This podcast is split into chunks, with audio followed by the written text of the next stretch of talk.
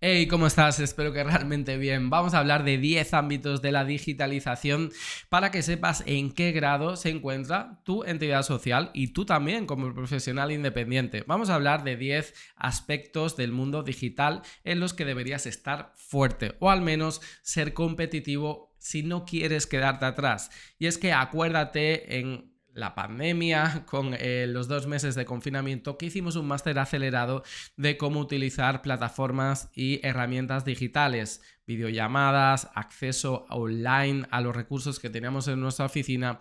En fin, aprendimos un montón.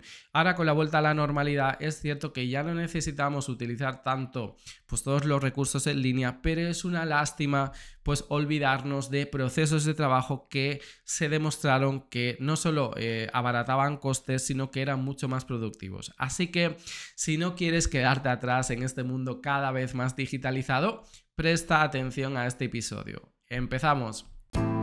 La escuelita de ONG.com. Todo sobre campañas de sensibilización y causas sociales. Fundraising para cumplir con tu misión. Antes de nada, quiero dar las gracias a la escuelita de ONG.com porque gracias a esta academia online de ONGs puedo hacer estos espacios de divulgación. Ya sabes que en la escuelitaong.com encontrarás todos los cursos y formación que necesitas en temas de comunicación, captación de fondos y gestión estratégica para organizaciones sin fines de lucro. Además, fíjate que la escuelitaong.com es el claro ejemplo de cómo se puede digitalizar un trabajo. Yo soy consultor social y todo el conocimiento que llevo arrastrando desde hace 10 años está allí, en esta plataforma, en la escuelitaong.com. Muy bien, y ahora sin más dilación vamos a hablar de 10 ámbitos de la digitalización en los que deberías estar fuerte. Vamos a empezar hablando de lo más genérico, que es el marketing digital. es que la palabra digital asociada a marketing ya está de más, porque no existe un marketing que solo sea físico, ya está todo fusionado. Por lo que marketing, si lo entendemos como la forma en la que nos relacionamos con nuestros usuarios para satisfacer sus necesidades, ha cambiado completamente. Ya no es que nosotros como entidad lancemos un comunicado a nuestra audiencia, sino ahora nos comunicamos de forma bidireccional y totalmente personalizada. Podemos recibir feedback de nuestra audiencia a los segundos en cualquier canal de comunicación, en cualquier canal que tengamos eh, relación directa con nuestros usuarios y también con nuestra base social, con aquellas personas que nos apoyan o que tienen sensibilidad y afinidad con nuestra causa social. Marketing digital es verdad que se engloba todo, pero deberías eh, evaluar si tienes, por ejemplo, canales de redes sociales, de, email marketing, páginas web y todos los elementos digitales que te permiten una mayor comunicación y conocer qué es lo que necesita el usuario final para poder mejorar el trabajo de tu entidad social. ¿Vale? Este es el primer punto y con este empezamos. Vamos al segundo punto que entiendo que sí que debes tener, que son las redes sociales. Pero las redes sociales, eh, fíjate que es, no significa tener una cuenta abierta en Facebook y publicar tres veces a la semana. No. Las redes sociales implican que esta herramienta tan maravillosa solo nos sirve para construir comunidad. Una comunidad que está eh, dispersa y que gracias a unificarlas en una red social, ya sea cual sea, puede ser Twitter, puede ser Instagram, puede ser Facebook. Nosotros creamos una comunidad digital en torno a nuestra causa social y nos permite eh, tener este espacio de interacción, establecer un puente de comunicación. Es decir, nosotros comunicamos desde dentro, todo lo que ocurre dentro de la ONG lo comunicamos hacia afuera.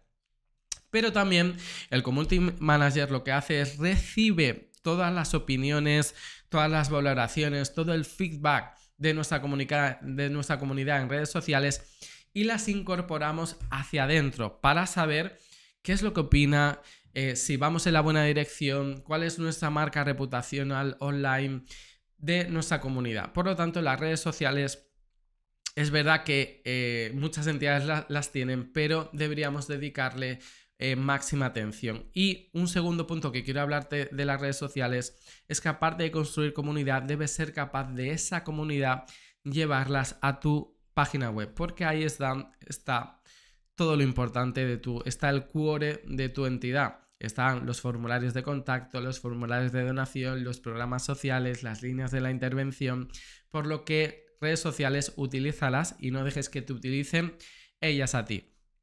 Vamos a hablar de servicios y también y productos digitales, que este es el tercer ámbito de digitalización.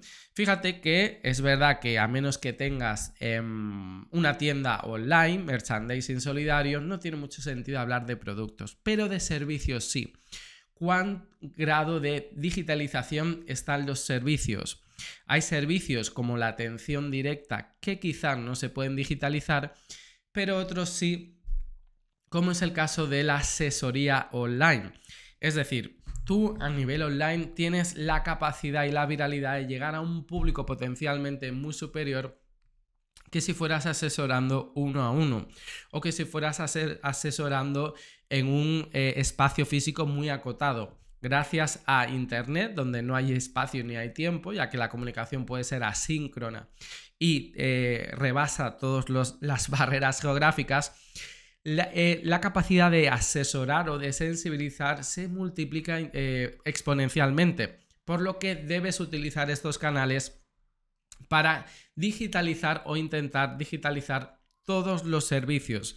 Desde, por ejemplo, sensibilización, que es el, el momento antes de que una problemática social pueda llegar a producirse, se sensibiliza para concienciar a la población de que esto no debe ocurrir el durante, es decir, cuando está ocurriendo el problema, te puedes utilizar todos los canales de difusión para eh, llegar a un público potencialmente mayor y el después, pues es el servicio de atención y acompañamiento que también puede ser eh, online.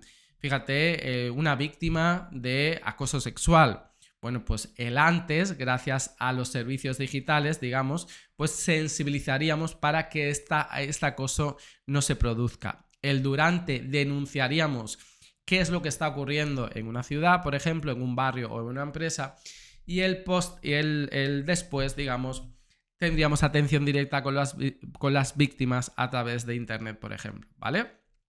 Cuarto aspecto de digitalización. Vamos a hablar de analítica y de datos. Mira, esta es la mayor ventaja, yo creo, de la digitalización, porque podemos eh, monitorear y rastrear todo el comportamiento online que las personas tienen, por ejemplo, en nuestra página web. ¿Qué apartados visitan de nuestra página web? ¿Cuánto tiempo están en cada página? ¿Dónde hacen clic? Al igual estas mismas métricas se eh, traducen también en las redes sociales, ¿no? Desde dónde se conectan, qué publicaciones gustan más, cuáles son los comentarios que dejan a, todo aquello que publicamos. Y por supuesto, en el, el email marketing sabemos quién abre nuestros correos, quién no los abre, quién hace clic, etc. Todo esto lo podemos aprovechar para conocer mejor a nuestra audiencia y para enfocar mejor no solo nuestra comunicación, sino el itinerario, qué es lo que la gente necesita, qué es los, cuáles son los servicios que más demandan para, digamos, eh, crear una organización más adaptada y personalizada a las necesidades del usuario, ¿vale? Por eso en el primer punto hablábamos de lo importante que es el marketing digital. Muy bien, vamos a hablar de la automatización de procesos.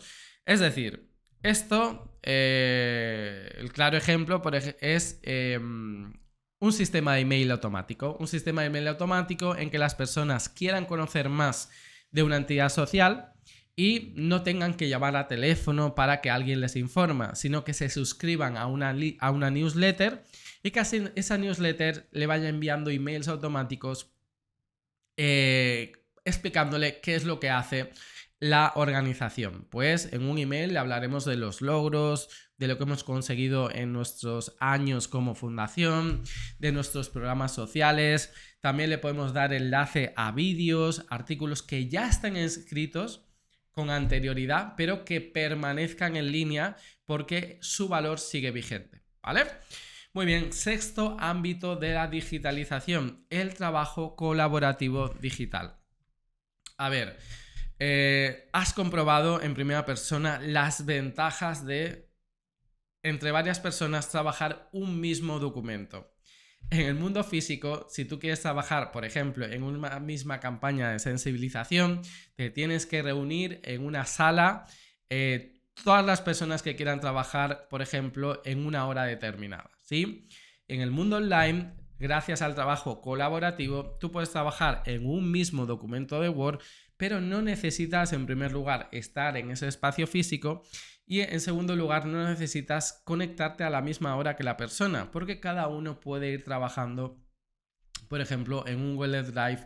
Eh, incorporando su punto de vista, redactando pues sus aportaciones en texto o en cualquier otro tipo de programa que facilite un acceso eh, remoto y colectivo a un mismo documento de trabajo que se va actualizando cada vez que alguien escribe o edita o incorpora información a este archivo, ¿de acuerdo? Por lo que el trabajo colaborativo digital en las ONGs es más que necesario para seguir avanzando independientemente si esta persona está o no está en la oficina en ese momento.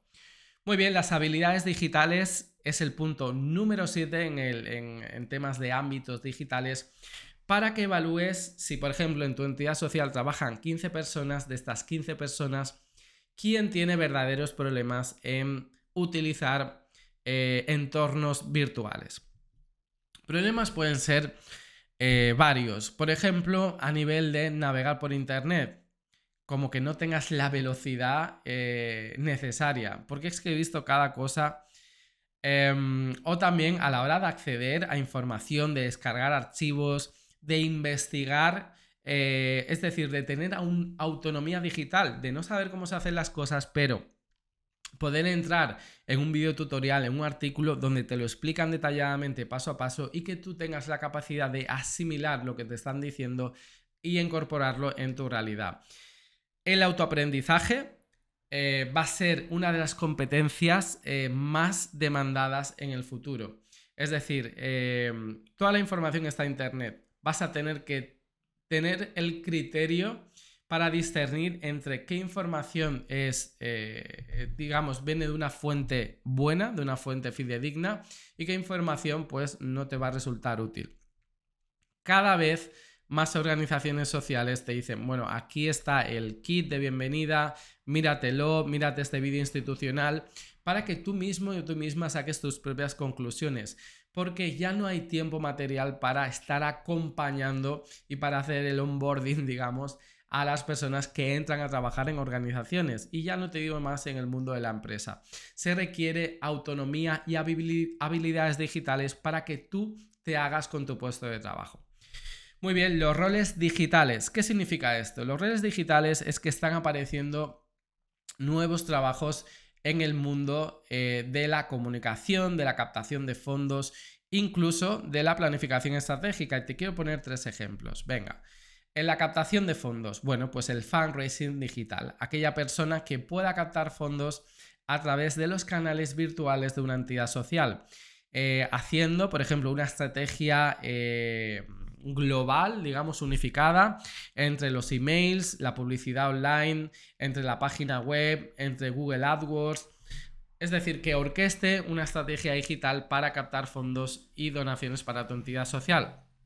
En perfiles de comunicación, ¿qué te voy a contar que no sepas? Community managers, editores de vídeo, copywriters, todos estos nuevos roles y nuevas profesiones están saliendo también y serán muy necesarias para, las que, para que las ONGs consigan conectar, sobre todo a través de la emoción, con sus donantes y puedan sostener económicamente sus actividades sociales. Y planificación estratégica, fíjate que la figura del project manager que en el tercer sector no está tan extendida, pero cuando eh, tienes flujos grandes de trabajo, es más que necesaria una figura, un rol de este tipo. O si me apuras y tienes em, tu ONG digitalizada, no estaría mal tener un coordinador de voluntariado digital, es decir, que, que pudiera controlar y em, guiar el trabajo de voluntarios que están en otras ciudades para que contribuyeran y ayudaran a tu causa social, ¿vale? Muy bien, vamos al número 9, dimensión número 9, que son las infraestructuras digitales, ¿de acuerdo?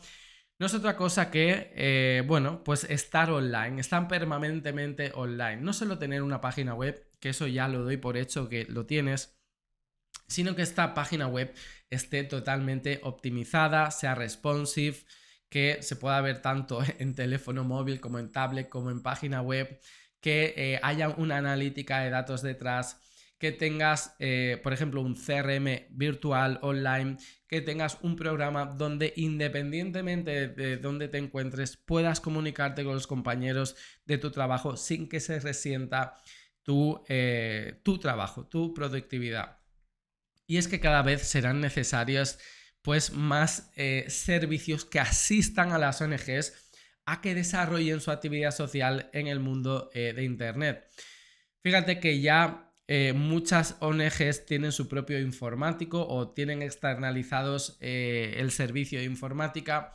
Cada vez me piden más, yo como consultor social, que les haga estrategias digitales y no solo que las eh, implemente, sino que después de dejarlas implementadas en las ONGs, sino que haga un, video tutorial o que les explique o que deje documentado cómo he hecho esto, cómo lo he utilizado para que las personas que se quedan trabajando en la ONG sepan utilizarlo a partir de ahora y no tengan que depender siempre de una contratación externa, ¿vale?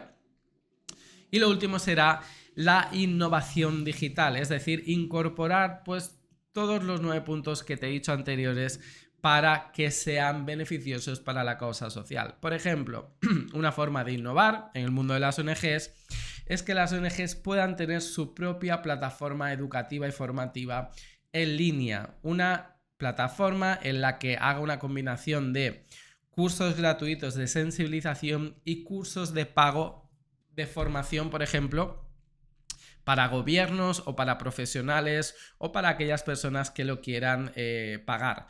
Es una estrategia mixta que está funcionando perfectamente y que no es incompatible con ser una ONG tener una tienda online no solo de productos, sino una escuela formativa en la que, bueno, pues eh, ayuntamientos o técnicos sociales necesiten em, incorporar conocimiento de cooperación internacional, de igualdad, de lenguaje inclusivo, de voluntariado, de captación de fondos, etcétera, y puedan, digamos, formarse y eh, sostener eh, la causa de forma económica también, ¿no? Porque son de pago estos cursos. Muy bien, fíjate que son 10 hábitos que te, los voy a resumir, que es el marketing digital, las redes sociales, los servicios y productos digitales, las analíticas y los datos, la automatización de procesos, el trabajo colaborativo digital, las habilidades digitales, los roles digitales, las infraestructuras digitales y la innovación digital.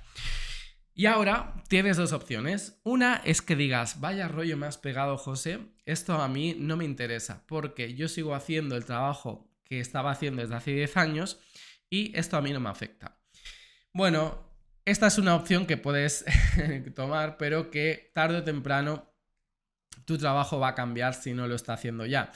Y el hecho de que tú puedas seguir trabajando sin incorporar eh, la dimensión digital, eso a lo mejor no te impide seguir trabajando, pero te estás perdiendo unas oportunidades, eh, llegar a gente nueva, conocer a personas que pueden ayudar a tu causa social, que pueden hacer que sin esta, si esta puerta abierta digital, tu organización no tenga mucho recurrido. En cambio, si adoptas una postura de decir, mira, yo no me siento cómodo en este mundo, pero de la misma manera que todo ha ido evolucionando en, la historia de la humanidad, tengo claro que no hay una vuelta atrás. Que Internet, ya sé que está muy manida esta frase, ha venido para quedarse. Pero por supuesto que sí, pero si lleva más de 30 años, o sea, ¿cómo, ¿cómo, vamos a hablar aún de nuevas tecnologías, Internet y nuevo mundo digital? Es la realidad de nuestros días y las entidades que sepan subirse al carro de la digitalización total y permanente de sus actividades sociales son aquellas que en primer lugar abaratarán costes, en segundo lugar podrán contratar a los profesionales más competentes alrededor de todo el mundo y en tercer lugar podrán ayudar a un número más grande de personas porque Internet no conoce de eh, limitación geográfica ni temporal. Así que te animo a digitalizar tu ONG y a ti como profesional independiente que trabaja en el tercer sector a adquirir hábitos, competencias y skills digitales. Nos vemos en el siguiente episodio. Hasta luego. La todo sobre campañas de sensibilización y causas sociales, fundraising para cumplir con tu misión.